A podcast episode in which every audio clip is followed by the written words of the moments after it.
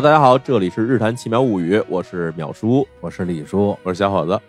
哎，淼叔啊，你还有脸回来啊？我们在北京天天啊，看着你在网上发微博嗯晒美食，嗯，我这不回来你就支棱不起来了，我那真支棱不起来了啊！你在成都吃美食，我们在北京天天挨骂，嗯，说日坛公园今年的节目啊下滑的不行了。是的，谁说的呀？那 好多人说呢，啊真的都都被我拉黑了，都拉黑了，那可不是吗？你咋这么狠？都是你的粉丝。都我的粉丝啊，对啊说干得好，大家干得漂亮。对啊，说去年啊，这个日坛公园有淼叔，有小史，有谁谁谁，哎怎么都没了？嗯，我说你问我，你你问你问他呀，不是我们不是被封杀了吗？你滚，不是被你们官方给雪藏了吗？？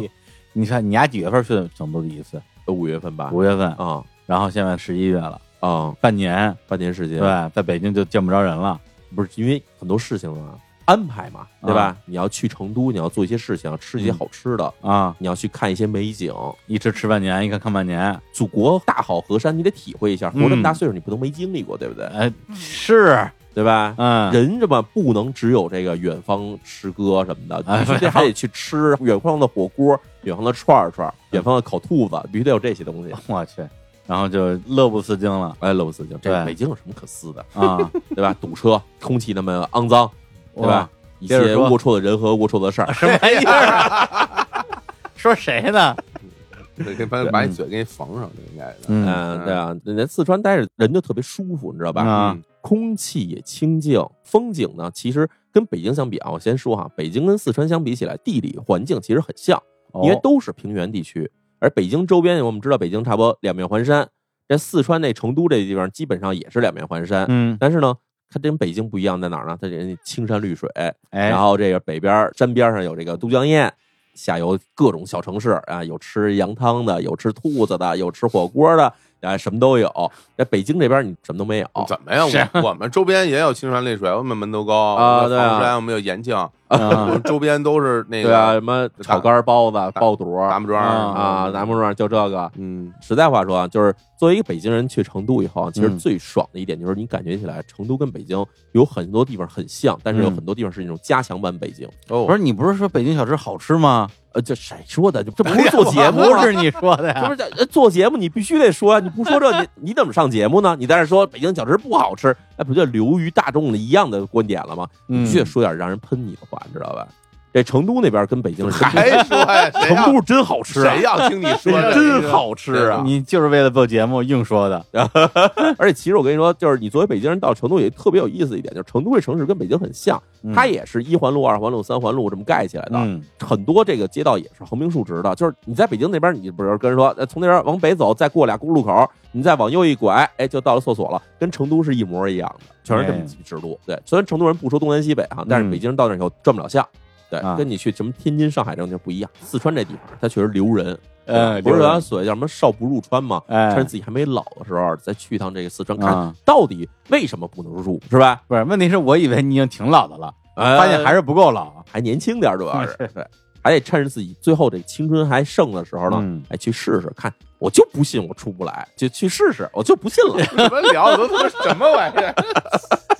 这果然就没出来。哎，半年了，出来了，你看，回来了，在北京这给你录节目来了吗？不是，你就不走了？呃，咱还走啊，哪能不走啊？那边哪能割舍得下啊、这精神故乡，对吧？背井离乡，在北京待着，其实跟你说不是很舒服，你知道吧？嗯，空气也干燥，像我们这样的皮肤上你要起皮儿，嘴唇也起皮儿，受不了这个，你知道吧？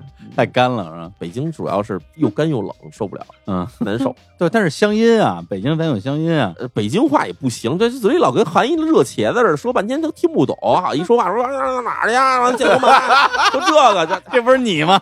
你看我这一口纯粹的川普，对吧？哎呦，川普都下台了，川普下台下的好，行了，文聊文，聊不聊啊？开始不开始啊？不是先骂他十分钟吗？可以了还没骂够钟呢，不是我这这还骂了五分钟。这么着吧，差不多得了。对啊，这主要是我是替大家，替我们广大人民群众，表达一下对秒叔啊，然后一直就在节目里边跳票的愤慨哦，大家还想念我的音容笑貌是吧？啊！是废话，你不但那个日坛节目不录了，还有那你们那节目叫什么叫什么来着？物语哟，哎呦你还想起来我们的日坛物语都不知道听播多长时间喽。哎呀，哎呀，我们的日坛物语可能真的是日坛这个旗下啊最受欢迎节目之一是吧？哎有脸说，我也不知道为什么就突然冒出个第一季，我问不知道啊，没听说过有季这个说法啊。这主要你这个上谱的节目都得有一季一季一季的来，嗯，不能老放，老放就是小喇叭广播站了，你知道吧？一季一季的来，人家叫哎呦 season one season two，哎这就特别来劲，你知道吧？嗯最后还有一个 final season，哎这就特别牛逼了。嗯，对，结果第一季就是 Final Season。这不可能，哎呀，我们拭目以待啊，拭目以待啊。哎，不过说正经的，的确有我们很多听众啊，在这个没有你的节目里边的留言里边，经常会呼唤啊，呼唤淼叔什么时候来啊？啊，大家都很想听听淼叔来跟大家其实聊聊案件，哎是吧？聊个案子。那今天我觉得我们就必须也要聊个案子哈，得聊正经的。聊正经的，聊案子我们也能清省清省哈，让你多说点是吧？你半天都没来了，你你得卖卖力气，是不是？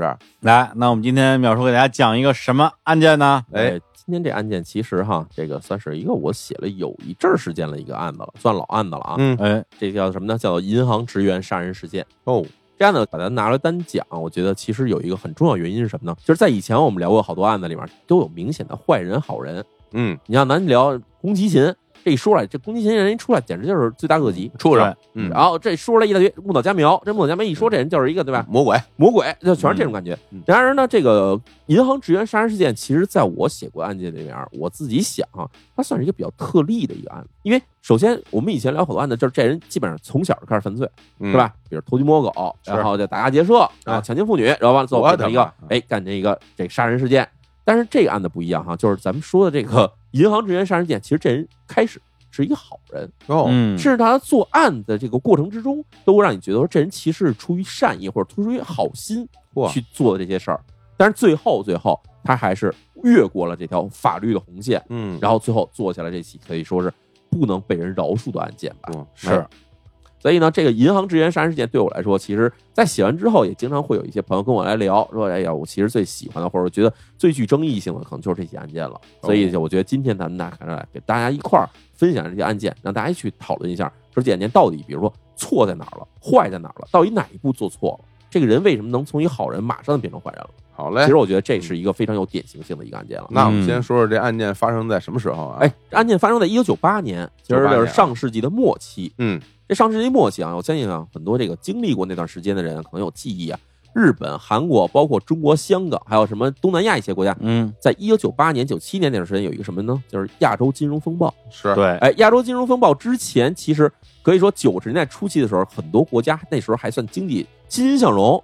其实那时候还有什么亚洲四小龙什么这种东西，就那时候还感觉还挺厉害的。挺厉害的。，哎，结果突然到了九八年，一下全不行了。嗯当然，这个跟国际上大格局有关系。那都是索罗斯，哎对啊哎啊，要不然他做空我们这亚洲市场，咱不至于这样。你说哎都是是外国人，他们都这么说。美国人阴谋哎都这么说，美国人阴谋啊。哎嗯，但是呢，我们今天要讲的这个案件，其实它跟这个外部大环境虽然有一定联系，啊，但是呢，又不是说让你觉得说，哎呀，我们一下就说到什么国际什么金融市场大鳄在这儿兴风作浪，不是这样的感觉，嗯而是你能看到一个在这种大风大浪之中的一个小小家庭或者几个小家庭之间的产生一些矛盾，这种矛盾最后导致了这种悲剧的发生。那咱这案子从哪儿开始入手呢？从日本战前开始讲哈。我的妈呀哎，往前推个七十年。你怎么不从石器时代开始讲，讲日本战前开始讲？今天咱这个案件肯定有受害人，也有这个作案人。哦嗯这受害人哈是一对老夫妻，老头儿叫什么呢？老头儿叫福田次郎。福田次郎是一九二四年出生于日本九州的鹿儿岛。嗯，二四年大家知道那时候其实日本还在战前时代。对，是哎，福田这一家的人呢，从哪儿搬来呢？是从这日本东北地区搬过来的，家里是做这种乐器的商人的。嗯哦，哎，为什么搬到九州呢？是因为九州地方其实产了很多那种日本传统乐器。当然，这产日本传统乐器原因是因为这个九州离中国近，当时中国大陆很多这种弦乐、管乐传到了日本，就现代的九州扎根。的确的确，因为在很多地方，比如像长崎那边，包括佐贺什么的，他们很多人都会说，日本最初的一批瓷器、茶叶，包括你们乐器，都是从这儿进的，没错，从这儿上的岸。哎，所以呢，福田次郎他爸那代人啊，其实早就已经搬到了这个九州地方，嗯，然后呢，在当地还算混得不错，因为经商嘛，还挺有钱。嗯所以福田次郎他这父亲啊，当时在这一九三九年的时候，就想要去竞选当地的这个市议员，哟，那够有钱的。哎，想当个小官儿。但是呢，结果竞选失败，还被人给把钱全骗走了。等于就到这一代的时候，家道就中落了。哦，中落完了以后，这福田次郎这一家人只好说：“哎，咱们这一家子得想法活下去啊！”就把原先自己家里卖乐器那商店呢就给关了，然后开了一个这种卖点什么古董啊、卖点杂货小铺子，就是维持生计。哦，哎，那时候二战期间，其实很多这个日本的这物资都是缺乏的。他要想去进货，因为那时候战争原因嘛，也不太可能能从这底下边儿进行进货了，所以这小摊呢，基本就是一个像地摊儿似的，卖点这种各种杯盘瓦罐啊，哎，嗯。卖点什么小杂货这种东西。潘家，园儿？哎，有点像潘家园这劲儿。那那时候他们家还在鹿儿岛卖，开这小买卖。那时候因为这生计原因，他们家其实已经从这鹿儿岛收拾的东西就搬到东京了。哦，因为东京这地方其实有一些地方，嗯。有些其实现在也算是贫民窟地区，嗯，就比如说在东京这个地方叫入谷，入谷地方当时啊，很多这种没什么钱的人，就做点什么小买卖的人嗯啊，就全集中在这附近。哦，入我都没听说过，在哪儿啊？现在其实啊也在是这个上野和这日暮里之间的一个地方。哦，你要现在去日本东京去转去的话，入伍的地方其实有两类人特别多，一类是流浪汉，流浪汉还有一类呢是背包客。哦，因为在当地要住旅馆，其实就是一个小单间儿海哈。背包客跟流浪汉没有什么区别的。哎，啊，对，在那边要住一小单间儿，可能嗯一晚上只收一百多人民币，我天，就非常便宜了。那是挺便宜哎，就在入谷地方，他们家等于就是开着这么一个小摊子，哦哎，卖点什么杂货之类的东西。嗯，然后这个福田次郎啊，其实还算一挺聪明的孩子，家里因为老也收点破烂儿，然后去卖嘛，他就开始学啊，怎么把这些东西修好了。从这修这么小的这个什么家具啊这些东西开始，慢慢开始学啊怎么修那些小电器。因为我们知道，其实三十年代、四十年代的时候没有什么大电器，基本就是什么收音机收音机，啊，嗯这就算最大件儿的，家里最值钱的东西了。嗯，开始学怎么去修这个收音机的电技术。匣子哈，哎，嗯，所以这时候呢，有些人家里这个收音机坏了，没法使了，扔了，或者说当这个废品也卖了，他拿过来修好了以后，哎，再卖二手给卖出去，哦，靠这个来挣钱。所以呢，福田次郎这个人，他算是敏而好学，但是他有一个天生的一个毛病，就是他眼睛不是特别好。哦，先天性的，先天性的眼睛不是特别好，然后家里的条件又不是特别好，但是要修这个收音机，他也没有什么好的技术，基本就是家里开一个昏暗的小灯光下面，一边看书一边照着学，这样呢，慢慢的眼睛就越变越差，越变越差。所以呢，福田四郎开始意识到自己这个视力不行的时候是什么时候？一九四四年了。嗯，一九四四年的时候，他觉得，哎呦，这不行，这眼睛睁开什么都看不清楚，早上起来得缓好长时间，哎，才能开始看活儿。这么严重，哎，就去看医院了。到医院，哎，医生那边说说，哟，你这不行啊，说你的眼睛啊，一个是先天性的眼睛上有眼病，嗯还有呢就是后天你实在是你现在这工作环境啊嗯太差了，所以你现在眼睛这个视力退化已经不可扭转了，而且你就这样下去的话，只要五年之内，你的眼睛就彻底看不见了。嚯，所以这所以说这个福田次郎那时候还是一个小孩儿，你知道，二四年出生，这时候其实也就刚二十来岁的时候，算是一个晴天霹雳吧。刚二十出头，这小孩说过五年就要瞎了，但是呢，这时候福田次郎其实还是内心算是比较强大的啊。他想说，那我这要瞎的话，就要成为一家人累赘了。嗯，家里本来就没什么钱，我这肯定后面修理收音机这事儿是干不下去了。那怎么办呢？他干脆啊自己就上了一个这种盲人按摩学校。哇，自力更生，哎，自力更生就是这样的话，我就算瞎了，我还有一个能养活自己、算吃饭的手艺嘛。对，一九四五年八月，哎，这时候日本宣告投降了。嗯，投降之前，我们知道日本其实遭受过什么呢？就是这个东京大空袭。是，对哎，东京大空袭，当时美军其实投下的是燃烧弹，可以说当时把这个东京三分之一以上的这个市区全给烧成焦土了。然后福田家这时候其实算是就是因为经营这些什么小本生意什么的，手里攒下点钱，而幸而呢家里也没有受太多灾，就是说把这些钱拿出来说，干脆啊把咱们家附近那烧毁的这个空地嘛，咱给买下，咱自己盖房。哦，所以这时候福田家呢，就等于是买了一块地下来，然后盖了一个小二楼的这么一小房，嗯，一家人就全搬进去了。等于说因祸得福吧。虽然东京全烧了，但是呢，因为烧完以后地价便宜了。对，二战之后，这战争导致的这个地价也是等于暴跌，嗯所以这样一下呢，住上新房了。嗯，住上新房之后，其实还有另外一个事儿是什么呢？就是当时日本这个二战之后有大量士兵啊，是不断的复员回国的，对有一部分等于是当时就直接撤回本土了。对，当然，其实我们还知道，还有一大部分人是什么呢？就是被关在战俘营里面，苏联扣了一部分，美国扣了一部分，是逐步后面几年时间发回日本本土的。那这些人呢，其实回到日本本土以后，有好多人身上是有战伤的，嗯，在战争中受到伤害啊，什么致残之类的。所以之前这福田四郎不是学了那个按摩手艺吗？啊哎，反而在那时候突然可以派上用场了，生意还不错。还真是开按摩店哈，哎，就这样呢，这福田次郎呢就把自己家里的这个，当时不盖了一个二层小楼吗？直接开了一个这个按摩小诊所，嗯就开始去接这个按摩的活儿。一边给自己挣着钱呢，另外一边呢，这家里也开始想说，对吧？这孩子现在已经二十多岁了，也有了自己那个成家立业的这手艺了，那给他提亲吧，要结婚了。因为那时候我们知道，其实结婚还算比较早的。家里附近的邻居啊，上门给这个福田次郎提亲，介绍一个姑娘，这姑娘呢叫阿长。阿长是一九三零年出生在新泻县山中的这个一个农户的孩子哦，家里反正也是生孩子又多，农户家里也没什么挣钱的手艺，所以呢，这时候阿长从小啊就被等于发出去让他去打工去了。所以刚刚小学毕业，十二岁的时候呢，这阿长啊就来到这个崎玉县的一个这种纺织厂。那个时候你想知道，日本因为战时其实很多军备时候是需要那种织衣服什么这东西。结果呢，到十五岁这一年，日本宣布投降了，这时工厂直接解体了。工厂一解体，阿长也失业，怎么办呢？又开始去东京啊，投奔了之前在纺织厂认识的一朋友。嗯，这朋友呢，认识一家这非常有钱的人，然后家里正好需要女佣，就把阿长啊介绍到那家去当女佣去了。阿长在当女佣这段时间里面呢，又在这家人里一边是给人干活，另一方面在这家人开的一个小裁缝店里面呢，就学会了一些这裁缝手艺，算是有手艺的一个人。就这样，阿长呢，因为他其实从小我们知道，他就从这个家里出来打工。这纺织厂工作其实是挺劳累的，纺织女工啊，大部分都有什么腰酸背疼的毛病。是阿长本来这自己脊柱就有点问题，所以从小就落下了一个病根儿，就是他这个后背、脊椎这块其实是很大问题的，慢慢就有点开始那种行动不便了，腰不好。哎，就这样，你看这边这个福田四郎呢是个盲人。阿长呢，有点行动不便哦。那他们当时认识时候，次郎已经失明了。对，次郎那时候其实已经失明了。然后阿长身上又有点残疾吧，不容易啊。咱俩人在一块儿这个相亲呢，聊得起来，觉得还挺合适。嗯，因为什么呢？两个人都是那种积极、健康向上的那种人。虽然说身体有点各种不便吧，但是呢，还都有点算是成家立业的手段，能挣钱。嗯，所以呢，这两个人啊，很快相亲成功了，就开始准备要结婚。结婚之后啊，这个次郎依然啊，还是干着这个按摩店的工作。然后这阿长呢，在旁边呢就开了一个这种小裁缝店啊，两个人呢就是等于都接活一个是干裁缝，一个呢干按摩，嗯，这小日子干的还算不错哈。然后呢，几年之后啊，这阿长就给这次郎生下了一对儿女，算是一个。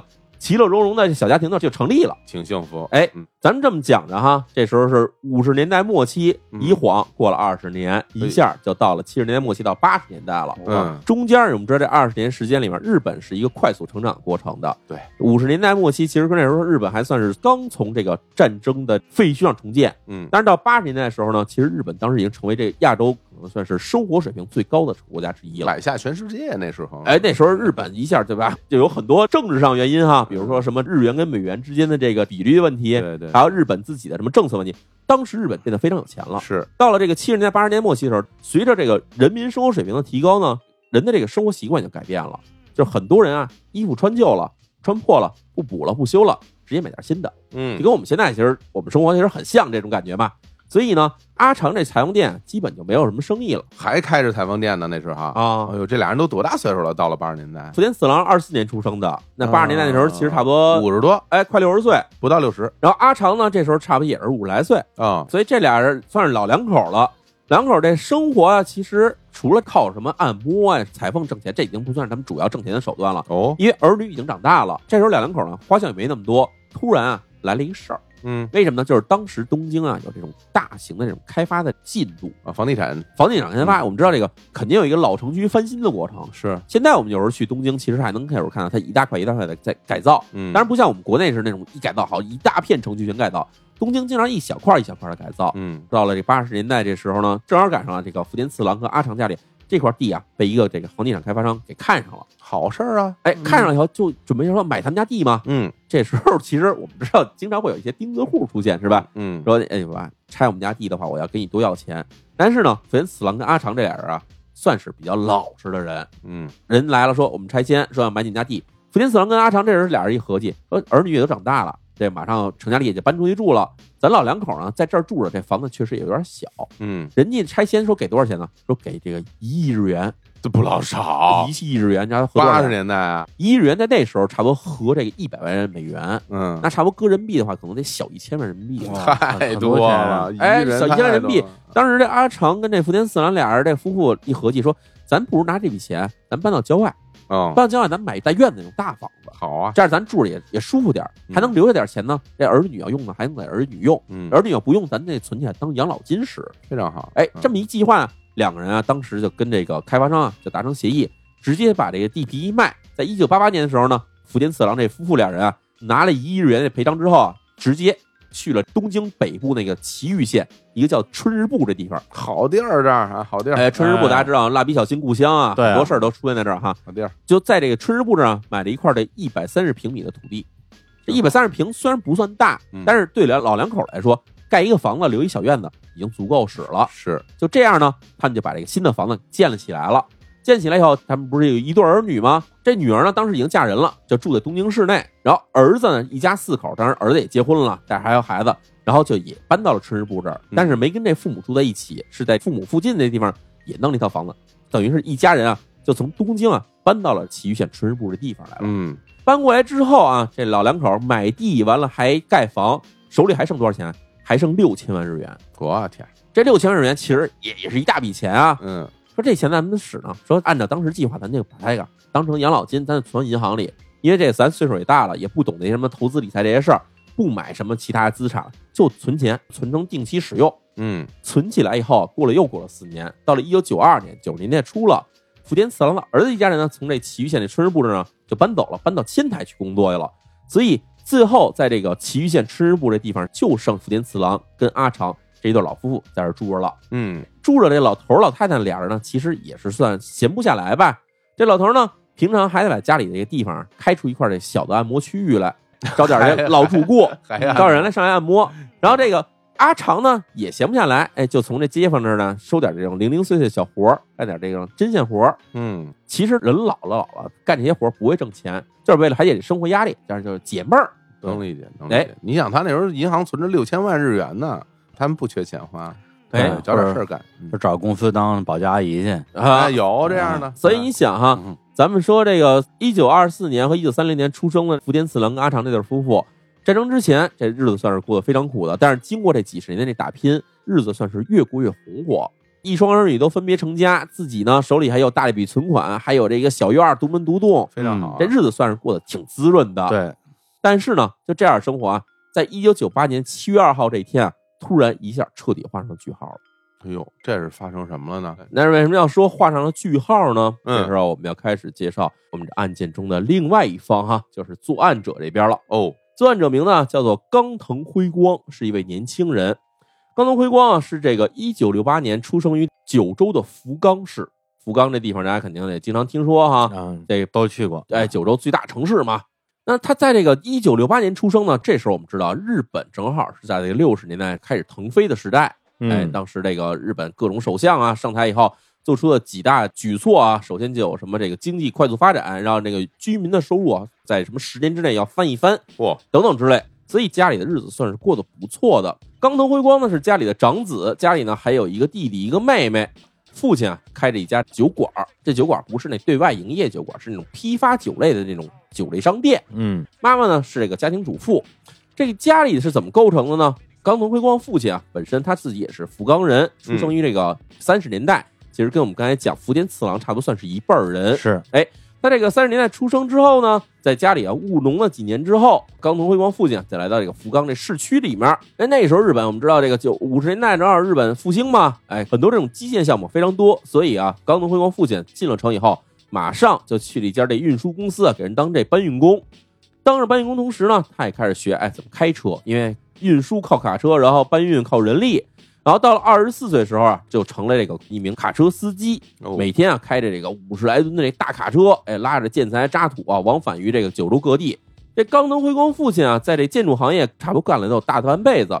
到了一九六四年这一年呢，东京奥林匹克召开，日本各地这个基建基本进入了一个高峰期。冈藤辉光这父亲呢，当时其实还是一个年轻人嘛，哎，干活非常努力，结果这公司老板非常赏识他，就把自己的妹妹啊介绍给了这冈藤辉光。结果相处还不错，两个人呢就慢慢的被这个老板给撮合到一块儿。到了一九六零年的时候呢，冈藤辉光父亲啊就跟这冈藤辉光母亲俩人就正式结婚了。哦，结婚之后啊，冈藤辉光父亲还接着干这卡车司机，然后母亲呢在家待着呢，就开了一个这个小杂货店。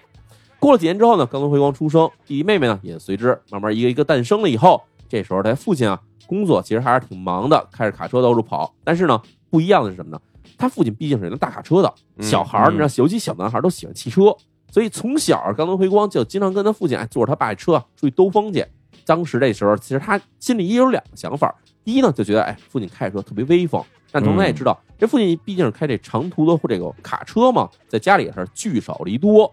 随着冈藤辉光和他自己的弟弟妹妹逐渐长大，家里呢只靠这个冈藤辉光母亲一个人打理啊，有点力不从心。所以冈藤辉光父亲呢也就开始辞职，说这个卡车司机这活啊，我干脆不干了，回家一方面帮着这个妻子照料孩子，同时呢就把家里杂货店啊接着过来开始经营，就把这个杂货店呢慢慢的转向了一个我们开始说做那种小酒馆儿哦，嗯哎，做这种批发酒类生意。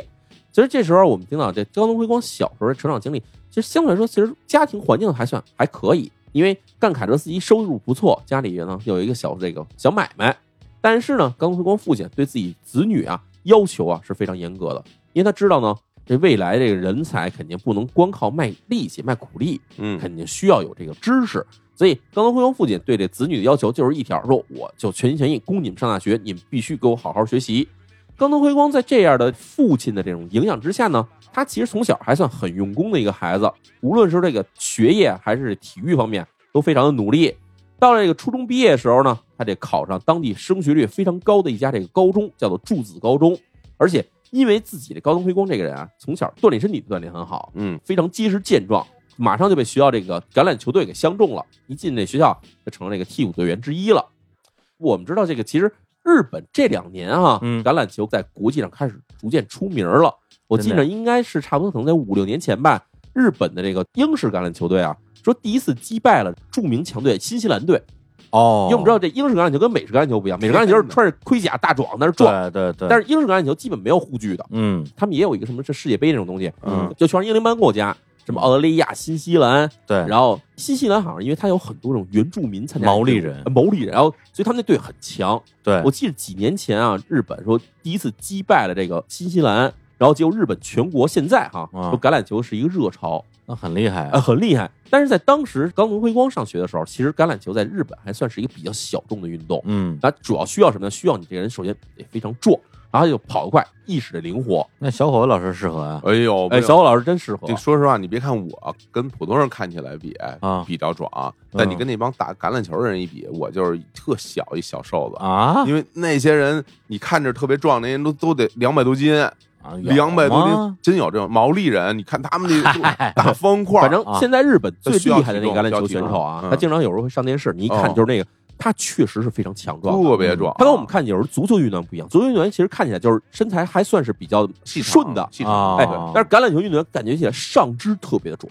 就是这样因为冲撞起来，你说最大的优势，一方面就是你跑起来的加速度，另外一方面就是体重，嗯，你必须有就很大的体重，你才能扛得住撞。你。要这么说，嗯。就因为高中我们宿舍嗯。有一哥们儿，就是因为足球加分上了清华，嗯。他就是属于那种比较壮的哦。足球运动员，嗯。结果一进清华，直接就被橄榄球队给拉走了。哦，然后然后好像是打了两年还是三年的橄榄球，嗯，就是那种对壮，，就是又壮又快，又壮又快，这种人特别嗯瓷实。对。对特别瓷实特别瓷实。厉害了那些人啊，所以呢，咱们接着讲冈藤辉光哈。嗯。冈藤辉光进了这个柱子高中的橄榄球队呢，因为柱子在九州是强豪啊，嗯。第一。哦，那么厉害，进去以后呢，他就完全打不上位置，因为他自己没接触过橄榄球。嗯。但是因为这孩子不服输，从小这意志品质非常坚韧，马上自己就开始拼命练习。这时候虽然同年级也有同学，因为在日本来说，其实你参加一个这种运动队哈，有的人是真的是很认真，比如说打棒球是想当职业选手，但也有人其实就是为了锻炼身体，对就是就是平常业余运动。橄榄球在日本当时是小众运动，所以有的同学问他说：“这么努力，你说你是想当这个职业的这个橄榄球选手吗？”哎，冈东辉光回答说什么呀？说因为我、啊、这人脑子很笨，所以呢，我就想用这个身体啊强壮来作为补充。我嗯不想说咱们这球队里这么多先辈的努力啊，在我们这一辈球员身上被糟蹋掉，所以我要更加努力。就这样呢，冈藤辉光啊，在这学校里啊，慢慢的从这高一升到了高三。因为那个参加这个运动队啊，其实在日本有一个现象吧，就是你参加这个比较大的这个运动，比如说棒球、橄榄球、足球什么的，这学校学生经常不是说到高三就毕业了，经常要读到高四。灌篮高手最后结束的时候，不就是说啊，三井要再读一年吗？对，三井要读一年，读一年，读这高四，就是因为你平常因为很多运动参加太多了以后，你可能学业是要耽误的，所以你要多一年。嗯，所以到了高三这一年的时候呢，这冈藤辉光就从这板凳队员啊，就升为了一个正式队员，嗯而且马上就成为一个学校这个球队里面的锋线勾球手，绝对主力了一下，变成挑大梁的这种角色了。嗯，而且他每天在学校拼命的训练之外，回家还要给家里干活，家里毕竟有一个小酒馆嘛，整理货物，然后去打理什么这个自动售卖机等等这些东西。所以这个人啊，感觉起来是一个非常踏实的一个好青年。嗯这周围邻居对他评论说，这人虽然说看起来身体很壮，像是一个能欺负人的人，嗯但是从来没见过他有任何暴力行为，这见人都彬彬有礼，很好。是不错。你看这个学习也挺认真，运动也挺努力，家里呢也挺照顾，感觉是个好苗子，是个好苗子。到了高四这一年呢，就开始有各种球探去学校里去找好苗子了。因为日本其实这个球探啊，他们经常是除了给这个专业球队去找好苗子之外呢，他们还会有接受各种大学球队的委托。嗯，因为当时日本其实没有什么职业橄榄球队的这种组织存在，哎所以基本就是大学去招人。对就这样呢，当地的这个福冈大学的这个橄榄球队呢，就派出球探，就看上了高藤辉光，就开始跟他聊，说那个我们想让你直接保送进我们福冈大学，但是呢，你进来以后，你还要继续打橄榄球。就这样一说，其实对冈藤辉光来说，可以说是求之不得的，对，因为他自己本来就是体育特长，嗯，同时呢，要是用这种条件去进大学的话，大学还能给他减免学费。哦，那感觉很划算，感觉很划算，所以高藤辉光也同意了。在一九八七年的时候呢，就免试进入了这个福冈大学的体育学部。而嗯这个时候，其实啊，我们说一下这福冈大学是什么情况哈。哎，福冈大学在九州地位呢，是一所这个比较有名的大学，但是在全国范围之内啊，其实算是排不上位置的。哦，因为什么？我们知道这个日本著名的大学其实是以前所谓的就地大，就是二战之前嗯就建立的一些大学，什么这个东京大学、嗯京都大学、北海道大学，所以这种大学在日本肯定是排在第一列的。嗯，然而，这个福冈大学呢，在九州当地啊，算是矬子里拔将军，哦也是一个好学校。但是现在来看的话，福冈大学其实你要从大学毕业以后，你要说去东京打拼，我要进金融行业什么的，其实是有点难的。那你这么说的话，那整个九州是不是就没有什么真正名列前茅好大学了？就是现在有几个大学，比如在北九州有这种什么早稻田分校哦啊，这种从东京或者好大学开过来分校啊，分校，它还是不错的。但是本地其实教育资源真的是非常有限。嗯，也很容易理解。哎，所以当时这冈藤辉光进这大学，要说现在来看的话，不是什么特别好选择啊。嗯在当时来看，有一个背景情况是什么呢？八十年代末期嗯，是日本泡沫经济最蓬勃的时候，是。那个时候日本各个公司都是说拼命招人，嗯。无论是在本地日本各地开这分公司，还是去海外开分公司，都是要大量招人的。嗯。所以在当时八十年代末期到九十年代初期，日本各地大学有一什么情况呢？就是你这学生只要在学校里成绩还算可以，中等偏上，你到了大三的时候，就开始有很多这种公司的这种人力 HR 嗯，就到学校里来挖人了。校招哎，校招这校招不是说现在是说到大四才开始，嗯大三就开始，而大三时候还不是说我们来招聘，说你们来投简历来去我们这儿应聘，不是这样的，直接签约，因为啊当时日本的大学生是供不应求的。咱们国内是不能跟没有毕业的学生签劳务合同是吧？哎，但当时日本是什么情况啊？啊就是我们现在这公司，比如说现在就是要在中国北京开一家新的分公司，啊就是要招聘两百个人进来。嗯这两百人我们肯定不是从当地招，因为当时日本的这种产业是那种生产制造型产业，对，他去当地招的话，招不来这管理人才，肯定从本国招。嗯那从本国招的话，这些人哪儿一下招这么多？全日本各个公司都在扩招，抢不到人，所以马上进入大三。大三找着学生，觉得你不错，我就跟你说，我给你先发一一年工资。啊，哎，我这一年工资就按照你现在已经入职了，我就发给你。但是你到时候你必须到我们公司来工作。这个很多人很难拒绝啊，对啊，你现在是大学生都穷嘛，没见过钱啊，没见过钱，而你一上班以后，马上至少一个月一两万人民币的这种工资打上账上来了，哦一下先预付你一年，直接给你账上打个十几万人民币，说你过一年到我们这上班了。我估计现在条件搁哪儿大家都会同意的，嗯，现在这些日本的大学生听这都得哭死啊，绝对的。根本就没工作。这个其实是当时日本的一个特例哈，我估计全世界也只有那个时代有这种情况出现，所以那个时候的冈藤辉光进大学，其实根本不用担心说毕业以后去哪儿工作，他可能就是说我要挑什么样的行业去工作。嗯，我们知道现在其实你说体育生毕业，其实就业范围是有点窄的体，育老师、哎，体育老师、救生员、健身教练，健身教练，哎哎，但是当时日本什么情况？嗯很多公司都在海外开这种分公司，日本各地开分公司，他们需要什么样呢？需要那种能够频繁出差的人。哦，对？吧？我说这个招来人，今年开始给你泰国三个月，嗯，然后再过俩月给你派驻到这个新几内亚两个月，嗯，然后再下边给派安哥拉三个月。什么公司太啊？太惨了 这业务就是啊，当时日本真是这种情况，所以他需要有很多人啊，你能频繁出差。啊，那频繁出差，你可能必须啊身体得好，嗯，您别一天到晚老病，比较耐压一点的。这不就是小伙子吗？嗯，对啊，那那会儿不是全国出差那吗？才真是到处跑。啊所以你看这案子里面，冈藤辉光在当时就虽然说他是体育生，嗯，打了得好几年橄榄球，基本上没有什么专业技能，但是呢，在很多公司呢看起来这是一抢手货，身体好身体好，哦哎，有一好身体，身体革命本钱。啊，所以冈能辉光在大学毕业之前呢，就已经定下来说以后去哪儿工作，进一家叫富士银行工作，夫妻 bank 富基 bank。呃是吗？哎，当然，在现在来说，富士银行现在其实已经没了。啊，原因是什么？就是因为这个日本银行业其实发生过很大的洗牌，啊，然后很多这个老银行啊就是纷纷倒台以后啊，重新重组。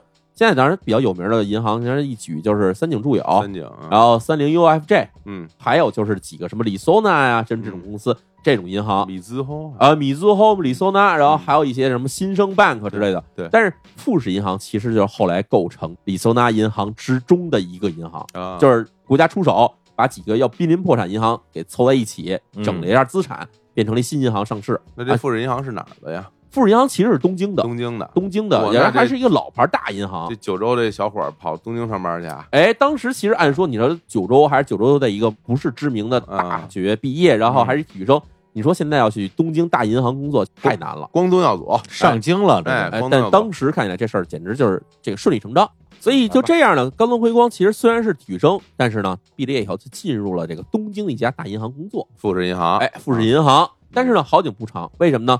冈藤辉光从这大学毕业的时候是一九八九年，但是仅仅过了得有两三年时间，到了一九九二年这一年，日本的这经济泡沫迅速破灭了。嗯，哦，先从银行证券系统就开始了全日本的迅速的一个崩溃式的恐慌。嗯，然后我们知道，银行证券这边受这种恐慌会受到什么影响呢？就是银行这边不会放贷款了，哦，同时呢，很多社会上的投资行为就迅速减少，嗯，这样会牵连到首先是很多小企业，因为小企业的现金流是很紧张的，银行这边一旦不放贷款了，投资行业也减少了以后，这小企业其实就算是很难以为继了。嗯，这时候我们要说冈藤辉光父亲了。冈藤辉光父亲之前是辞了卡车公司的工作，然后去开了这个小酒馆儿，但是呢，马上小酒馆经营状况就迅速恶化了。这时候冈藤辉光父亲犯难了，因为家里那时候刚改建了房子，还有这个贷款，店铺改建也有贷款，这些还不上怎么办？冈藤辉光父亲啊，那时候已经接近快六十岁了，只好重操旧业，又重新去开这个卡车了。这感觉其实跟今年的疫情也有点相像啊。哎，嗯，对，比如说刚刚什么家里装装修房，或者刚开了新店，对咣当一下遇到大事儿了，哎，那怎么办？只能就卖力气了。只能卖力气了。对，大家有去送快递的，有去送外卖的有，有去当健身教练的，哎，真的。然后嗯冈藤辉光父亲那时候快六十了，重新开卡车，而那时候在开卡车呢，又不像以前了。为什么？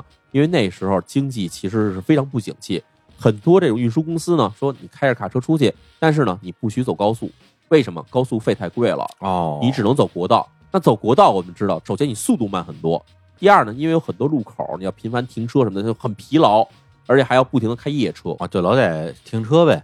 停车起步，停车起步，而且你路程变长了以后，原先可能比如说从这福冈嗯一直到鹿儿岛，嗯开个大约四个小时就到了。嗯，但是你现在你要走国道，可能要开十二个小时。对对对对，这活儿一样时间拉长了以后，冈藤辉光父亲当时已经挺老的了，还要嗯不停的开夜车，这时可以说是工作强度一下骤然上升。但是你要自己掏高速费走高速的话，就得不偿失了。对你本来是挣钱去的，你还掏钱，嗯，而且你也知道大车走高速其实是非常贵的。哦，就这样呢，冈藤辉光父亲重新去开卡车这事儿，让冈藤辉光知道了，他也很难过，因为那时候毕竟自己在东京，还算是衣着光鲜，在银行上班，嗯，对，那时候他就有点难过，说：“哎呀，我是不是要回家里去帮我爸一把，对吧？辞职回去得了。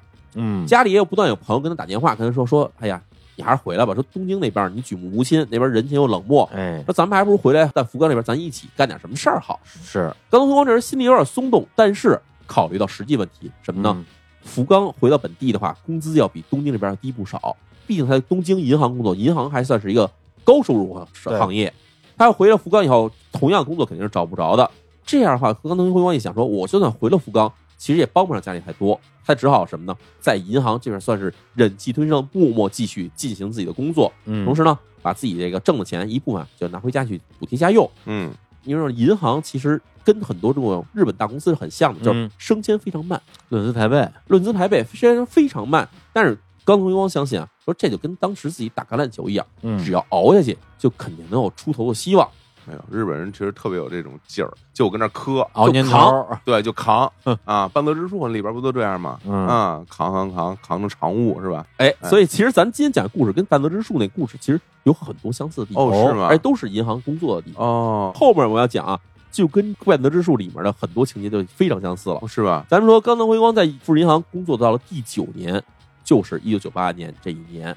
这一年发生了一件事儿，把冈藤辉光和刚才我们讲的这个福田次郎和阿长夫妇的这个命运彻底发生了一个扭转。开始的时候就说了，一九九七年、九八年这个所谓的亚洲金融风暴之前，我们说日本泡沫经济破灭就已经很不景气了。哦，再加上这金融风暴一袭击，很多银行啊甚至纷纷的裁员关门。富士银行这边呢，在一九九八年的时候，曾经一下裁员一千多人。哇，在当辉光没列入裁员范围之内，已经算是很幸运的一个人了。说明是公司里边比较优秀的员工。哎，他算是一个挺努力的一个人。就这样呢，他在富士银行的主要业务什么呢？其实啊，尽管你有各种各样的职位，但是因为经济不景气，所以银行需要给自己造血。造血的方法是什么呢？就让大家去拉存款。啥叫拉存款？拉存款其实就是跟我们其实有时候听中国就是有这个在银行柜员工作的人也有这样，啊就是你必须每个人拉来多少存款存到我们银行里面来，哦，就是你有一个指标的嗯。你要是没有存款当底儿，你没钱往外放贷。嗯嗯，你要往外放贷的话，你这钱发出去后收不回来，你就算坏了。嗯，对，所以银行业务就是两方面，就是一个收钱，一个发钱。高登辉光进入这富士银行之后，然后就开始跟大家一块儿先去跑这个基础嘛，就是基础业务。然后因为他算干的不错，这还挺努力的哈。首先在这个东京总行工作到第四年的时候，就给派到北九州支行去了。哦，哎，北九州其实离他们家算北九州了也有点近了离。家近了。哎，干了几年以后呢，又被调回东京，到了东京那个竹之种支行，嗯就是基本上是各处调他。他从北九州再次调回了东京以后呢，就不用再去干基础找存款这个业务了，嗯干什么呢？给他发到这个融资部门了。啥意思？这融资部门就是我们刚才说，这银行啊要往外放贷款，哦，但是贷款不能逮谁贷谁，他要去挑什么样人可以贷钱，对，什么人可以把贷款给他，他能还上钱，还能给利息。哎，还能给利息，哎，这不就是半泽直树对啊，雅人他干的一模一样，就是这一模一样就是这活儿，就哎是这活儿。所以刚刚宫辉光调回东京之后呢，马上就开始得接触很多这种来申请贷款的人。企业。对，因为当时你知道这个经济不景气的时候，企业都缺钱，嗯，企业一缺钱，第一件想的事儿就是先去找银行借钱。对，所以这里面很多这种小的公司，还有很多个人来申请贷款，但是呢，银行得挑什么样是优质的客户，嗯，什么样的人不能借他。就这样，高登辉光在里面这活儿啊，也算干得不错，因为他嗯还是坚守底线哈。嗯不能放的钱不往外放。就这样呢，在这个东京这边也算干的成绩也算不错。嗯到了一九九六年这一年，高登辉光呢就给派到了这个埼玉县的春日部支行当这个外职销售经理，哎这就有点意思了。这个外直销售经理销售银行卖什么？银行卖的是理财产品，这其实跟那吸引存款是有点像的。嗯，就是有一些人他们拿着钱，哎，我现在钱存银行利息也不高，那我就去买理财产品。然后日本的理财产品大部分都是由这银行发行的嘛，嗯，所以他等于干的这活呢，就是去找这些有钱的老头老太太，哎，去买。您看我们这儿一个年收益率百分之七、百分之八的产品，您买我买这个。我老接这种电话，哎，我这还不是老头呢，为啥天天给我打电话呀？呃，可能认为你是一个高净值客户，认为你手里有钱，行，主要你还是在外面露富了，你知道吗？哎，我天，哎呦，你把您那个耐克鞋呀、然后阿迪达斯裤子呀，啊全全收起来，哎，穿点优衣库。我光着出去，所以高登辉光到了吃日部这边，这时候我们看到他这个人生中啊，至少地理上跟这个前面说的福田次郎有了交集了。是都在春日部这儿。哎，到了一九九七年十一月这一天哈，春日部支行这办公室里啊，突然来了一老头儿。这老头儿啊，一进门马上咕噔就跪在地上了，两只手就趴在地上。日剧里经常看这土下座，嗯就这姿势，就是一个那种给人家求人的姿势。哦，进来以后直接就喊说：“求求你们救救我，救救我们公司，不然我们就全饿死了。”这太有这种日剧的画面感了。哎，这时候你看银行办公室来这么一人，大家全愣了，说你怎么了？这有话好说吗？然后呢，地老头啊跪在地上就开始说说我们是一家这个运输公司，给这个人家这个建筑工地干活的。之前我们这有一个合作方啊破产了，嗯欠了我们一大笔钱嗯没还我们。那但是呢，公司得活下去啊，我们得接新的活儿，接新的活儿，新的活儿我们得往里垫钱，你得先干活儿，活儿干完以后才能给你结钱呢。我们现在接这活儿呢，还是一大单，所以现在我们手里没有这资金了。你要是能借我们一笔过桥贷款，给我们点钱，我们把这些眼下这难关渡过去，我们公司就活了。那就扛了一下，哎，假如要没这笔钱呢，我们公司全死了。嗯我已经走了好多地方了，走了好多银行都不借我钱，但是呢，我们又不敢去借高利贷，因为这个钱要借来的话，我们这公司基本就直接就贷借了就完蛋了，就完蛋了。对嗯所以说，如果你们要是今天也不能批准我们这个贷款申请的话，我这已经想好了，我干脆就上吊自杀算了。哇这个，哎呀，就跟那个班杜飞说一开始第一集那剧情一模一样，那那一小工厂啊哈，对啊然后那可真上吊自杀了，那个对，哎那是真自杀了，对，可以说啊，其实《半泽直树》这片子还是挺反映现实的，因为在当时日本各地的这种运输公司、小运输公司，嗯呃，基本都是这种境况，因为你就缺这笔钱，有这笔钱过去，你可能就能接着往下走；没有这笔钱，就全饿死。而且嗯不光是饿死问题，你之前欠别的公司的钱你还没还，哦，所以你只能被逼到绝路上。就这样啊，当时你看这个老头进来求大家，那个公司里各种职员听到老头说这事儿以后，没人敢应声了，嗯，因为什么？你要敢给他发贷款，老头要不还，你不就完了吗？对啊，这时候呢，只有一个人啊过去啊去安慰老头去了，嗯谁呢？就是冈藤辉光。哦，为什么？因为冈藤辉光看老头，突然想起了一个人，想起了自己爸爸来了，嗯哦，也是跑运输的因为，跟他爸爸这个情况是一模一样的。是，他一想，这么大岁数一老头，还这么着就声泪俱下去求人，嗯，求这帮年轻人，年轻人也没有人敢管他，他就过去了，说说这个这么着，这个老爷子，您跟我进屋里啊，咱们慢慢聊，我帮您想想办法。这老头儿听这话以后，觉得说，哎呦，救星来了。跟冈藤辉光进屋以后，冈藤辉光这时候想了一个辙是什么呢？这是有一专业词啊，叫做扶账贷款。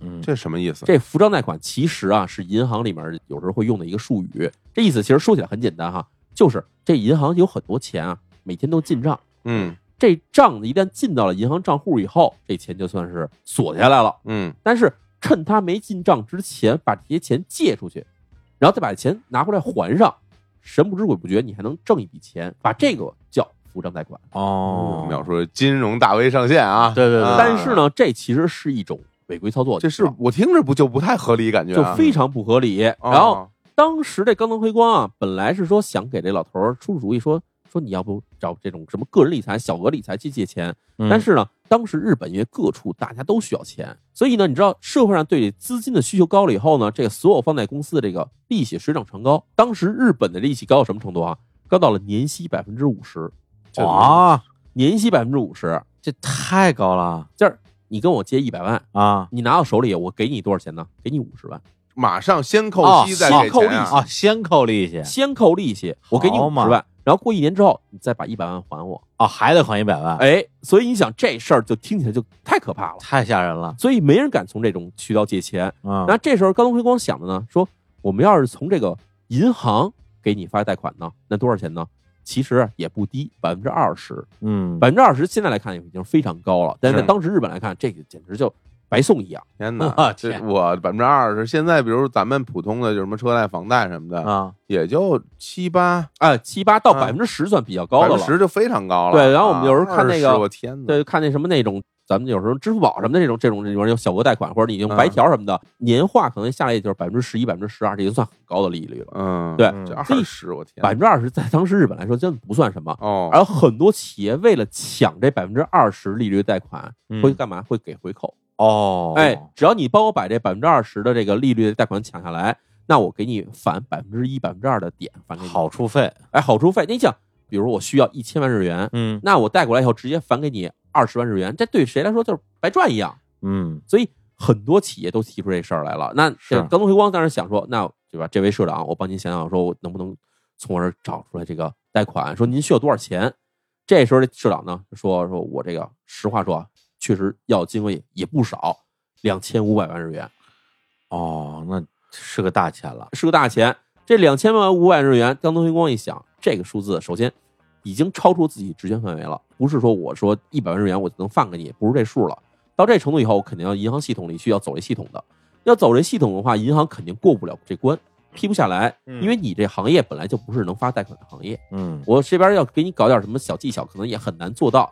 刚辉光想说，那我只能铤而走险，哦，我帮你找一笔钱，我以个人名义我借给你。听到这儿，我觉得甘东辉光啊，确实是一个热心肠。哎，这一年轻人，就他其实特别像什么？之前有一个动画片儿，叫《超人总动员》，嗯，就是这超人退役之后去了一个保险公司当一个普通的柜员，哎，然后每一次呢，只要有这种跑过来索赔的这种老头老太太，他一看人特可怜，一方面大声嚷嚷说：“这你这个东西我绝对不能赔给你。”一方面偷偷拿纸告诉你，你先干嘛后干嘛再怎么着 就能理赔成功。哎，后来那个超人的领导就跑过去说：“为什么只要有人找你去索赔，就他妈一定能成功？嗯，绕过我们所有的陷阱，最后成功索赔。”哎，他其实就是这样，就想帮助自己的客户。想张文文，但是刚回光现在他想这主意，嗯其实算是已经算是违法行为了，嗯，对吧？他想的是什么呢？我帮你找一笔钱，我以个人名义借给你，嗯哦，利率多少？利率百分之二十，嗯这利息我不要，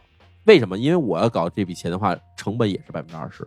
嗯，哎，我比如说我现在从哪儿给你搞到一千万日元，嗯那你还我还我一千二百万日元，这一千二百万日元我也原本带利全给别人还回去，这样我从这利润上来说，我不掺和你们里面的利益啊关系，等于说一点都不为了自己，呃也不为自己，纯为帮忙。对，然后你这边的利息呢，该给还得给，不能让人出钱的人吃亏。对所以对，刚才光想的这主意啊，就想到了福田次郎跟阿长。为什么哦这其实有一个关系，我们之前没说，就是嗯冈藤辉光之前他不是做这产品销售吗？他就是天天跟这个福田次郎、阿长这样老夫妇来往的，啊，让他们存钱哎，让他们存钱。这正好，福田次郎这对老夫妇还是冈藤辉光的一个客户，连起来了，也是老客户了。嗯哎这时候冈藤辉光要想啊，福田次郎、阿长这账面上有六千多万日元的这存款，嗯这六千多万的日元呢，它存的是定期，马上就要到期了。到期以后，按照福田次郎的这个习惯啊，是指马上再转一期定期，老年人就喜欢存定期嘛，哎心里踏实。省事儿嘛。对，但是这个刚刚回光想啊，这定期到期以后啊，假如说我能找一个手段把这钱给他弄出来，先借给这社长，然后先渡过难关，嗯渡过难关之后，你再还给我，我再把钱再存回去。这样呢，福田次郎这对夫妇呢也不会察觉，嗯同时呢，利息呢也就按时给了他们，他们自己还挺高兴的，典型的侥幸心理侥幸心理。啊，于是呢，这甘东辉光啊，先跟这社长说：“说您先回去，我想好了，到时候我给您起草一个这贷款协议，钱和贷款协议我给您带过去，到时候您签字就行了。这边这事儿呢，我来安排。”甘东辉光呢，把这个社长安排走之后，马上就开始想说，我怎么去跟这个阿长夫妇说这个事儿。嗯哎，他就等于是做了一份这个伪造的理财产品的说明书。银行有各种理财产品嘛，嗯他那仿造了一个东西，就直接拿这东西去找这个福田次郎夫妇去了。到了家里头，福田次郎跟阿长因为经常这个刚东辉光上门的，也挺熟，说你来了，哎，有什么事儿吗？是不是我们那个定期存款快到期了？哎，这刚东辉光说没错，而且你这钱啊快到期了，但是我现在想说您这钱要放银行里存着呢，利息太少，嗯，我建议啊，您不如先试一下这款理财产品。这理财产品首先保本儿，然后呢，金额多少？金额是两千五百万日元，嗯到期以后啊，给您百分之二十的利息，这样呢，您的连本带息比原先您要存这个定期啊要挣很多钱。而且你没把你所有的钱都买这个，对吧？啊你比如你六千万呢，你还要剩下三千五百万，还你还停定期，对哎，所以福田四郎跟阿长其实这俩人啊，对这些事儿不理解，是不懂，说老两口儿手里也不需要钱，对，挣利息干嘛呀？那这时候刚辉光说说您放心，我这个跟您这么长时间的这个联系了，对吧？嗯我不可能骗您。对，您这个多存点钱还是好的，对吧？以后家里孩子买车啊，您还能给帮持一把吗？反正就是算是软磨硬泡吧。嗯这福田四郎跟阿长的这老夫妇呢，也基本上啊觉得，哎，好像有道理。对，有道理。那干脆你告诉我说这个手续我们怎么办吧？这是刚才辉光说，说也不用您去办这个事儿，我这样把这个东西都拿过来了，您只要签一个这个委托书，我就把这钱啊就给您买成这个理财产品。嗯，这样到时候我把这钱连本带息存回您的账户上去，这不就齐了吗？嗯，啊，这么一听啊，这老夫妇啊一想，嗨，刚东辉光的年轻人看着也挺好的，是一好人儿，就这么办吧。就这样呢，在这个委托书上签了字了。这委托书其实只是一份文件，等于是以这个福田次郎夫妇的名义委托刚东辉光把他的定期存款里面的一个两千五百万日元取出来。哦，所以高登辉光拿着这东西以后去了银行，把钱取出来之后，并没有真正按之前说的说我把这东西给你买成理财产品，嗯，而是转手就把钱啊借给了之前说那位社长。哦，那是，完全是一个个人行为了。哎，这样这社长跟他约定什么呢？是在这一九九八年的六月三十号之前，连本带息一并归还。这样，高登辉光等于打一时间差，六月三十号把这钱还给我，后面有两天时间，我把这钱再给他入到银行账里面来嗯。这样看起来，老夫妇这边的这个账也没有损失，嗯甚至还有一笔利息入账。同时呢，市长这边也算顺利的渡过难关，这样我这事儿等于就办的圆满了。这钱如果真能还上的话，嗯，那确实是皆大欢喜。对但是你知道，人啊，抱着这种侥幸心理去干活的时候、嗯干事儿的时候，往往就会出现一些纰漏。嗯，转眼啊，这时间就过去了，马上就到了一九九八年的六月三十号。嗯按照这一天的这个要求，其实是高东辉光已经跟这个社长商量好了，这天你得连本金息还给我。两千五百万加上百分之二十利息嘛，哎，对啊，但是还一事儿是什么呢？高东辉光这时候突然接到了银行一个通知，银行这边说啊，说你这边因为在支行这个大客户部啊干的其实算不错，说这样我们把你准备调回东京总行，你去东京总行融资部门，等于升迁了。这是大好事儿。但是哈，高东辉光心里其实是有点害怕的，嗯，因为什么呢？因为这边事儿还没了。哦，对，我现在不能放心的走，必须在走之前赶快把这事儿给了了。于是他就赶快去联系了这个社长了，说社长说你这个钱什么时候还我，嗯，对吧？其实，在之前前几天已经刚回光跟社长在问着说这个对吧？贷款快到期了，还钱了，嗯所以社长等于是分批已经一笔一笔钱打给了刚辉光。嗯，但是刚辉光到三十号这天收多少钱呢？才收回了一千五百万日元，那还差一千多万呢。差一千多万呢，就是一千万的本金加上那些利息都没还过来呢。对啊，跟辉光说想这我没法交代啊，就算我跟那个福田次郎老夫妇解释说咱利息没回来，那我得把本金给人家啊，对，本金还差一千万，我自己手里也没一千万，我怎么办呢？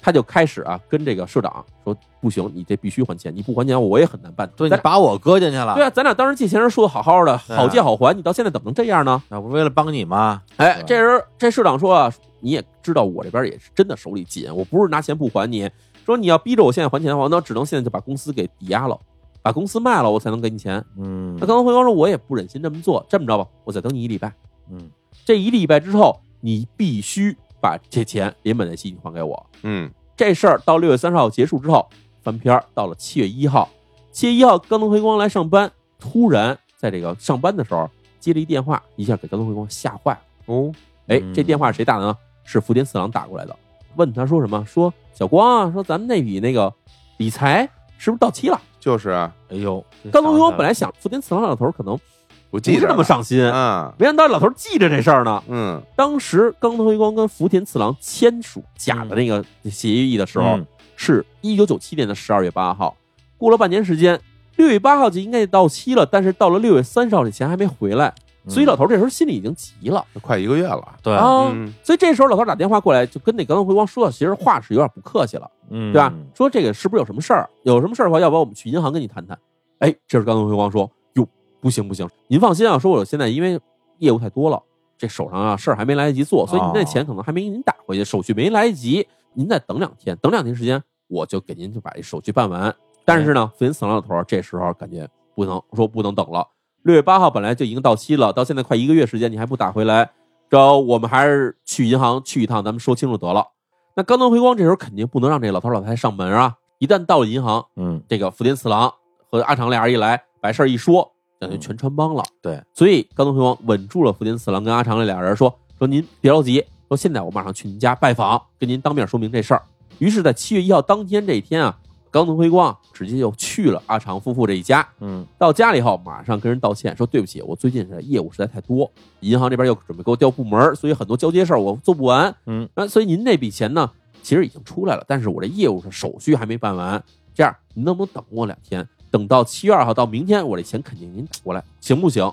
哎哎，这谎撒的越细啊，越圆不上。哎，越圆不上。这福田四郎跟阿长这夫妇呢，本来心里啊就已经有点不踏实了。嗯冈田辉光这次登门来拜访啊，其实本来他们也明白冈田辉光是想稳住他们，嗯但是他们心里也想是不是有什么事儿啊，所以呢，他们没有明说，他们就这么说：说这样，呃，明天我们等你一天，到了七月二号晚上，这钱还没到我们账上的话，那么七月三号，也就是后天，我们两个人肯定去你们银行，所以你必须保证明天这钱得到我们账上。冈田辉光这时候你想能拖一天是一天吗？满口答应说没问题，我肯定给您办下来。然后这时候福田次郎这老头啊留了一心眼儿，说什么呢？空口无凭嘛，嗯你现在给我写个字，你把你今天答应我这些事儿，你给我写下来，这样我到时候给你找的时候也算是有凭证。嗯嗯于是呢，这时候刚辉光就想着说，我赶快从这儿脱身，赶快去村贤。没办法，就把自己的名片拿了出来，在自己名片背面就写下了说，约定七月三十号之前如数归还理财资金和收益，总计三千万日元，就写这么一个算是一个字据吧。就交给了福田四郎。这样呢，冈藤辉光算是从福田家算脱身了。嗯但是出来之后啊，就害怕了。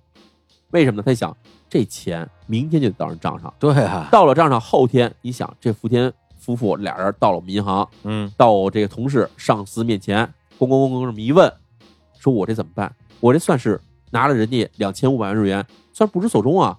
那这个很有可能就我直接进监狱了。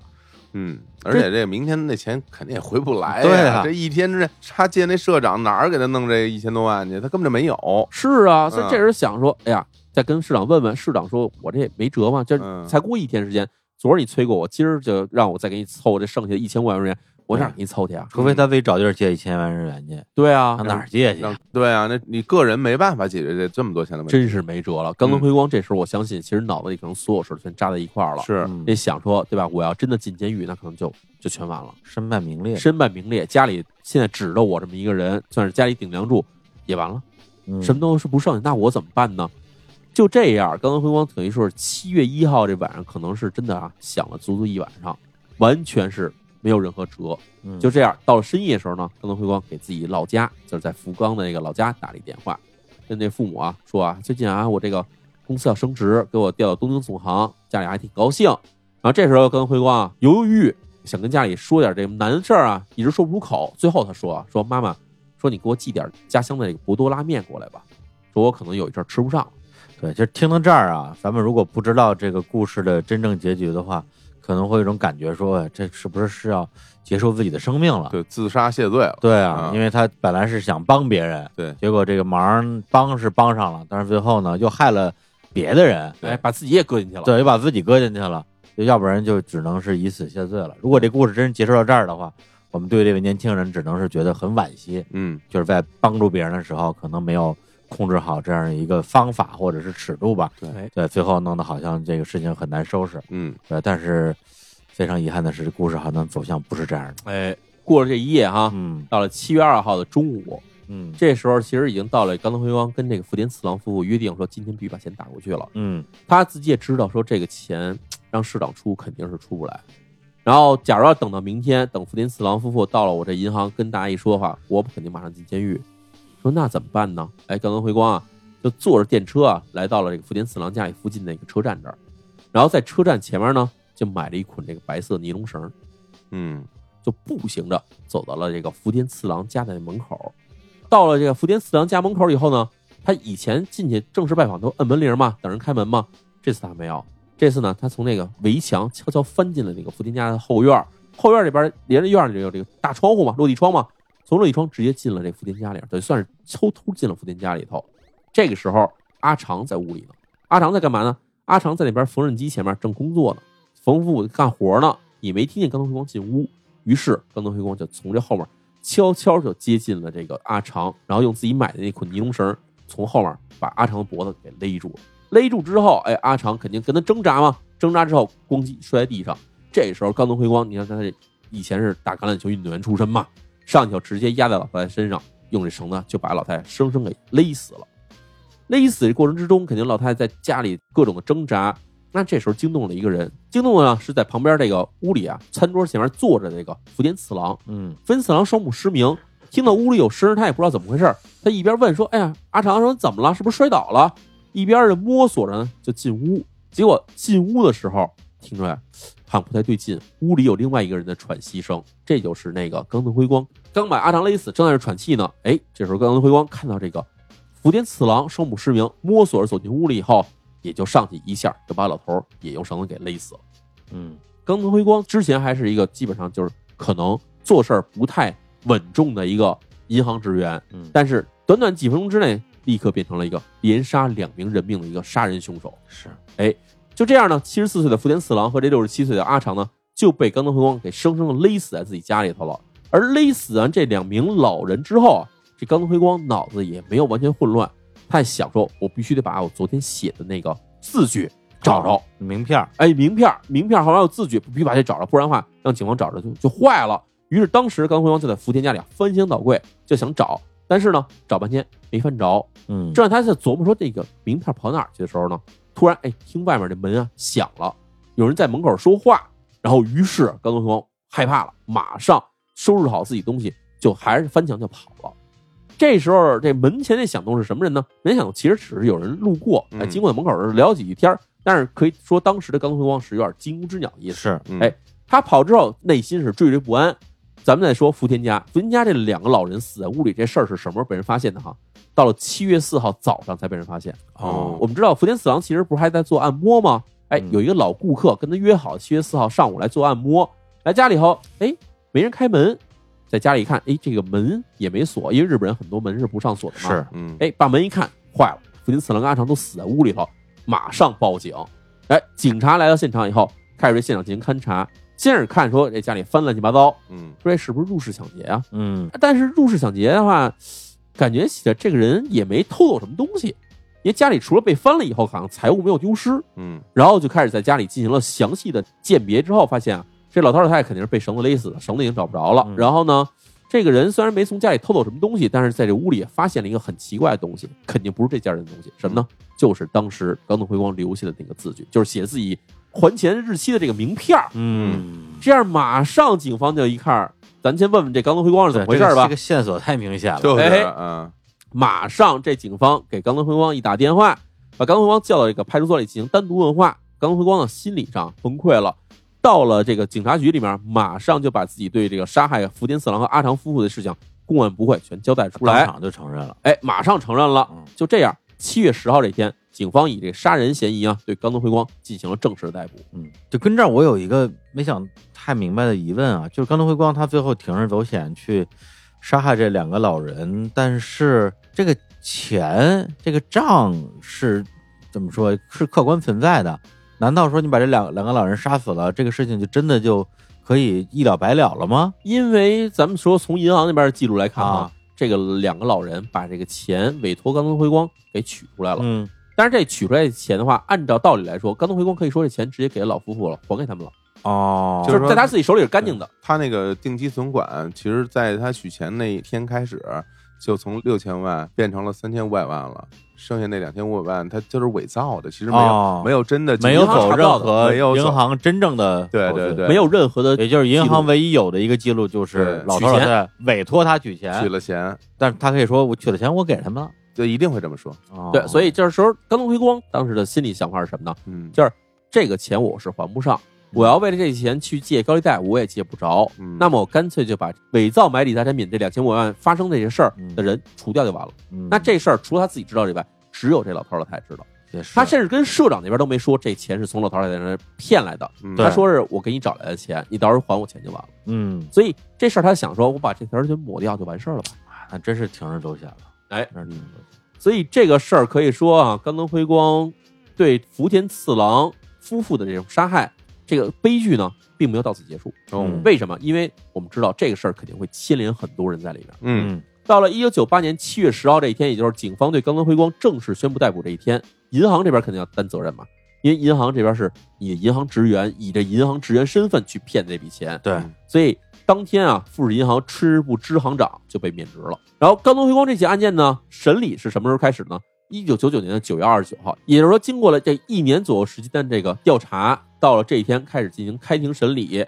然后冈藤辉光呢，杀害两人的事实清楚，因此呢，这检察院对法庭提出啊，建议啊判处死刑，嗯因为你杀了两个人，而且是为了钱去杀人，是故意杀人。哎，故意杀人。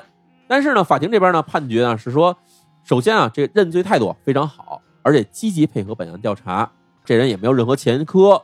然后再考虑到说，冈藤辉光这个人啊，他借这钱，他不是为了自己，也是有情可原，是为了借别人等等之类的事儿，嗯。全揉在一块儿看，说觉得在这个情理上来看，冈藤辉光这人还是有一定的这种悔过自新表现的，所以呢，判处的是冈藤辉光无期徒刑。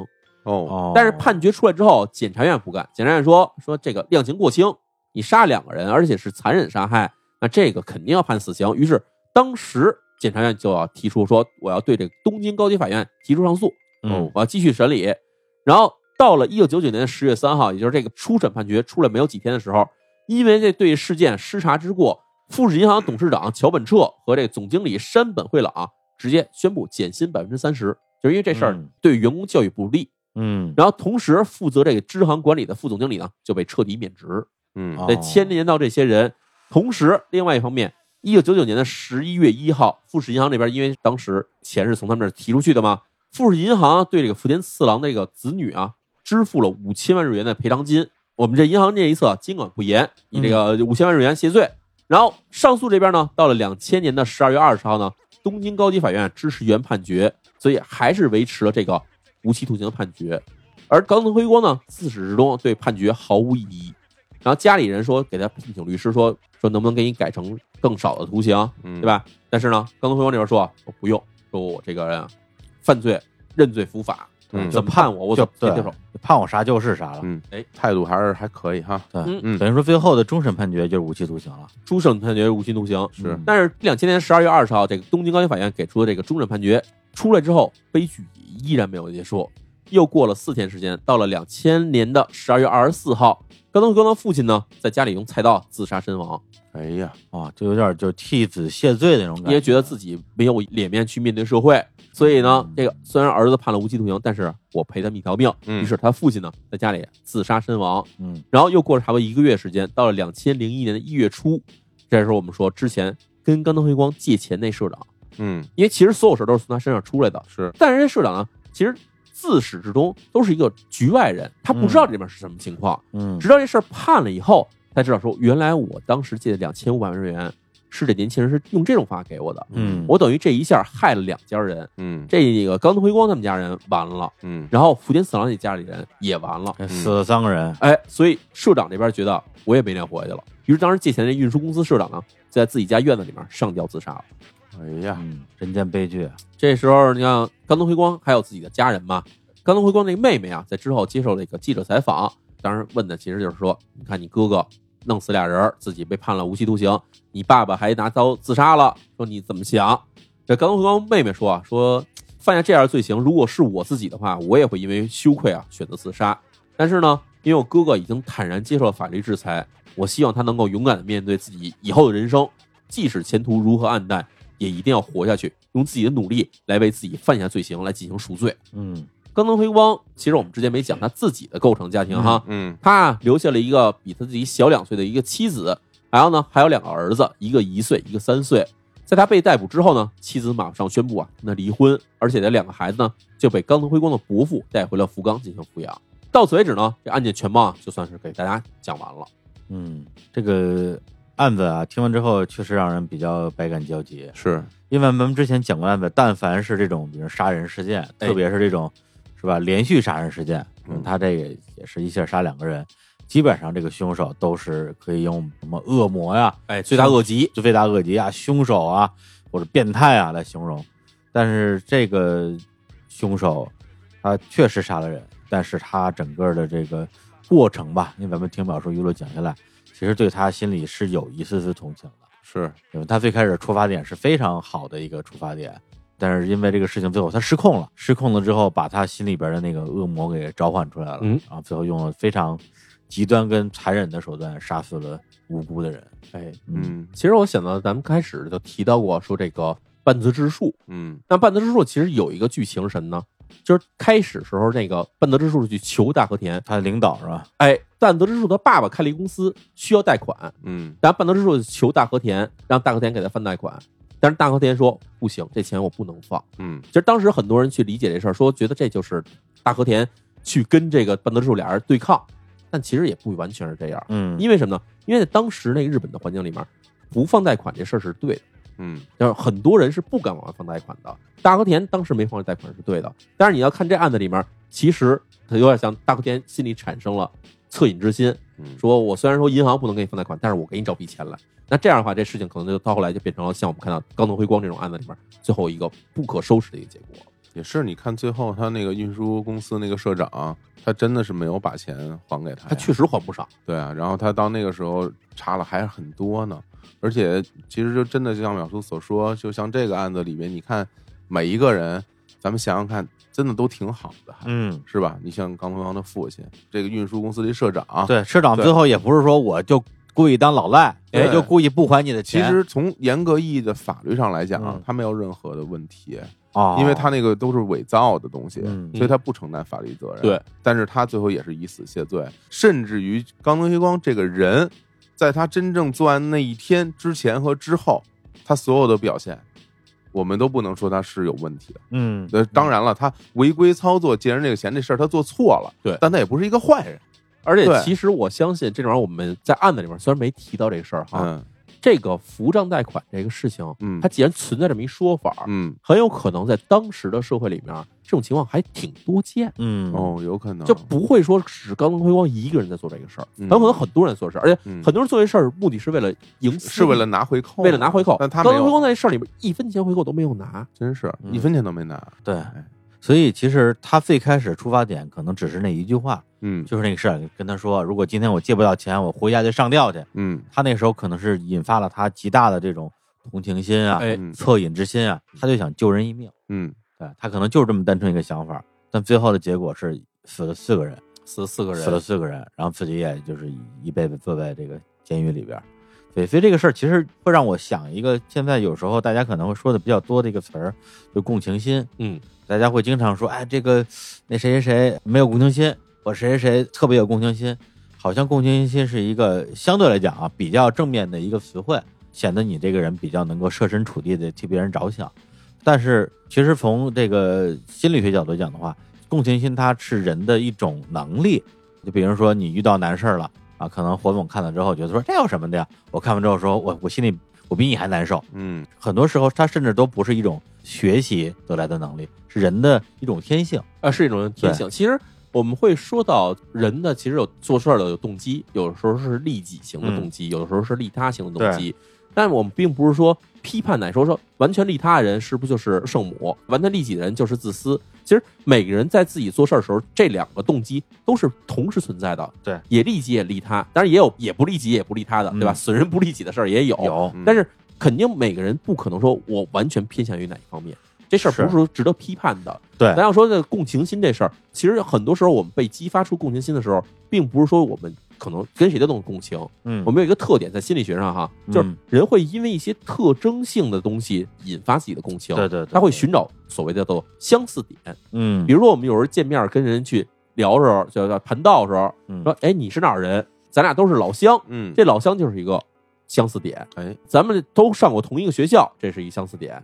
有这相似点以后，就可以去激起你的一些共情心，你就会开始觉得，哦，这人可能跟我没什么不同，或者我觉得我可以理解这个人了。或者我们嗯关系很近。哎，对，对所以往往有时候我们在网上说你这人怎么不能跟别人共情呢？嗯是因为网上那人跟你是完全陌生的两个人，对对你找不到任何相似点。但嗯只要这个人跟你有一点相似点，你可能就开始想说，哎，我可能可以理解他。嗯然后你一旦带入到这种环境里面来说，你要没经历过一些，比如说因为共情给自己带来麻烦，或者因为共情让自己陷入一种比较矛盾境地的时候，你可能会想说，哎呀，我可能共情这事可能挺好的，嗯，那我就应该去彻底理解他。那这样的话，你可能会走入一个误区。是，包括你说这利己利他这个事儿，嗯因为在网上我们也能看到各种各样的极端的一些做法，他也会也会给大家留下深刻的印象。比如有的人真的是见死不救啊，一毛不拔，大家会会批评的。嗯，但也有一些例子啊，比如说这个男的是一大慈善家，嗯呃，家里的所有钱全捐出去了，哎，恨不得老婆孩子挨饿那种。自己在家吃糠咽菜，吃糠咽菜也有那样的有个慈善，有这种呢，其实也会有很多人说，是吧？你做慈善之前，首先你得照顾好自己的家人吧。哎你这个是不是有点太过分了太？激进了，太激进了。嗯对，所以我觉得就是这个走极端本身也是一个问题。那同时再说这共情这个问题，我会觉得说，就这个事儿是典型的一个由善因最后结成恶果的一个事儿。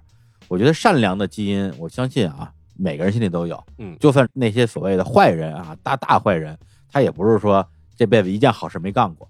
对，但很多时候，当你的这种善心被激发的时候，可能真的需要有另外一个声音或者一根弦儿来绷着你，让你不要做自己能力之外的事情，嗯，就是不要做有可能这个事情会失控的事情。那包括其实之前我们最早淼叔来的时候，我们讲什么传销啊，哎，包括后来就是什么什么高利贷啊，还有这种民间诈骗啊、网络诈骗，很多时候就是因为你心眼儿忒好了。对对，就前两天我们那个有台啊，《葵花宝典》一小姑娘，就大街上碰见一个人说：“哎呀，我我跟你借多少多少钱，我要打车回家，然后我现在手机没电了，回头回酒店了，我微信转给你。嗯，”当时就信了，回家之后发现醒过味儿来了，又让人给骗了。对，所以很多时候实际上共情心的出发点是好的，但在过程之中，毕竟一个是社会很险恶对，毕竟有一些骗子就是利用大家的这共情心，对我就吃你这套，包括好多那种熟人之间的诈骗，对对，都是说，哎呀，家里遇见难事儿了，是怎么怎么着，你能不帮吗？你是觉得是是不能不帮？包括我自己遇到过好几回吧，三四回，很熟的人、朋友或者同事借了钱之后就是不还，哎，这这东西真是没法说。所以我觉得有公心心本身没问题，然后咱们心眼儿好，想帮助别人也没问题，但是多多少少还是得为自己和自己的家人着想，别把自己推到火坑里。甚至有时候，其实我们看到一些事儿哈，无论说是这种网络诈骗，嗯还是被熟人骗了，甚至说有时候你在跟别人合作被人给坑了，有时候你会想说，哎，这人看起来挺好的呀，这人平常没什么事儿啊，这人是一好人啊，嗯他怎么能这样呢？其实问题在于什么呢？有一些人在做这些坏事儿，或者结果是坏的时候，他甚至自己都不觉得自己是个坏人。嗯嗯，就像咱们说传销组织，传销组织，你说每个人都觉得说我就是为了扎钱去的吗？当然肯定有这些人，但是还有一部分人觉得说我做这些事儿就是利国利民，就是帮助大家呀。可能真的怀着一些好个心，但是最后做出出坏事儿。那其实今天讲这案子有一定相似性，就是什么？就是他其实在走一些没有被规矩给规定下来的东西，说甚至说是在游离于这个社会规矩之外的事情。他觉得我只要抄近路，我可以帮助很多人，那这样我干嘛不做呢？但往往就是因为这种事儿，其实害了很多人，也害了自己。是对，其实我通过这个案子，我自己感受最深的一点就是谎言。哎，你看他这里面就是从最初的一个谎言到最后的这个谎言，然后最后无法收拾了。所以我是会觉得，就是当你人生会面临很多的困境的时候，你无论做任何的选择，去制造一个谎言，我认为都是最差的一个选择。因为有的时候你这个谎言一旦开始，你可能就无法把它结束。那最后这个结果究竟是什么样的，你可能都出乎你的意料，你可能都无法控制。，对，但是刚才火猛这个说谎言一旦开始就无法结束，嗯我反而觉得，仅就这个案子而言，嗯。他如果一开始啊就脑子一热嗯。啊，鼓到热肠了，哎。啪两千五百万借出去了，借完之后发现我这钱都收不回来了，嗯，他其实有机会，哦，他是有机会。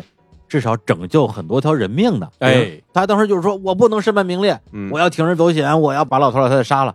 这时候你真的去停止那个谎言，你嗯，去认认罪，去认错，哎，对哎，去找银行说这事儿是我干的，嗯。但是我出发点是好的，但现在这事儿实际发生了，对，那这个钱就是从法律上该怎么着呗，该还钱还钱，然后我能坐几年牢啊？对嗯能坐几年牢啊？经济犯罪嘛，再比如说啊，因为我不知道日本当时这个这个物价怎么怎么样，嗯，再比如说他如果在这个时候真的能拉下脸来跟自己的家人求助，没错，对吧？跟他爸磕头认认错，我为了帮助别人，把自己陷入到这样的一个绝境了。爸爸妈妈，你们能不能帮我？家里不行，把自己的房子抵押了，起码能把儿子救了。对而且也不会有任何人因为那个事情受到伤害。主要是当时真的，他最后给家里还打了一电话，跟自己妈说寄什么福多拉面。拉面嘛，其实那话基本就是在告别了。对啊，但那时候，假如他能放下这个面子，放下这些顾虑，就跟家里说自己犯错了，对跟家里把这钱要出来，至少这些人都不用死。对啊，其实我觉得再退一万步讲，你就真的跟那对老夫妇，你就告诉人家这事儿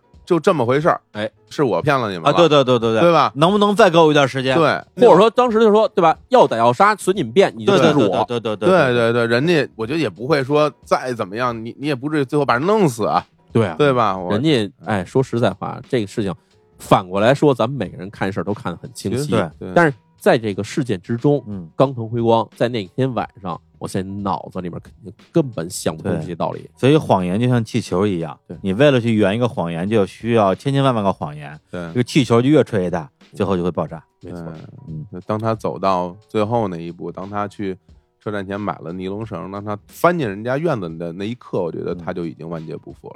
对行，那我们也是好久没有跟淼叔聊案子了啊，哎。今天讲了这样一个也还挺发人深省的这样一个案子，嗯。希望也也能够对我们这个听的节目的听众啊有点小小的启发。嗯。对，因为我相信我们的听众大家都是善良的，我相信我们听众里边相当比例的人可能也受过骗。嗯，对我也希望说，大家看杀人案的时候，也不是说光看一个刺激，啊，希望能够从这故事里边给自己多想一想，自己人生中是不是也有过类似的情境，或者说未来有这种类似情景的时候，是不是能够真正说直面自己犯过的错误？嗯好，那我们最后给大家来放首歌，哎啊，来结束这期的节目。好，放首什么歌呢？这首歌叫做《啊《Pilgrim's Progress》，就是步道者的远行。好，就在这个歌里边来结束这期的节目。哎，对，大家那个没买那个林淼谈怪谈的，大家去去买啊！我都忘了 话锋一转这茬儿都我都忘了。好嘞，对，淼叔也忘了，什么日谈物语也忘了，哎节目也忘了。对，赶快打打钱打钱，打哎，钱啊！大家可以去去去买去吧。嗯，啊，不知道去哪儿买，就是微信公号里边自己扒拉扒拉打听打听，啊，打听打听对，有人告诉你。对，好，拜拜，大家拜拜。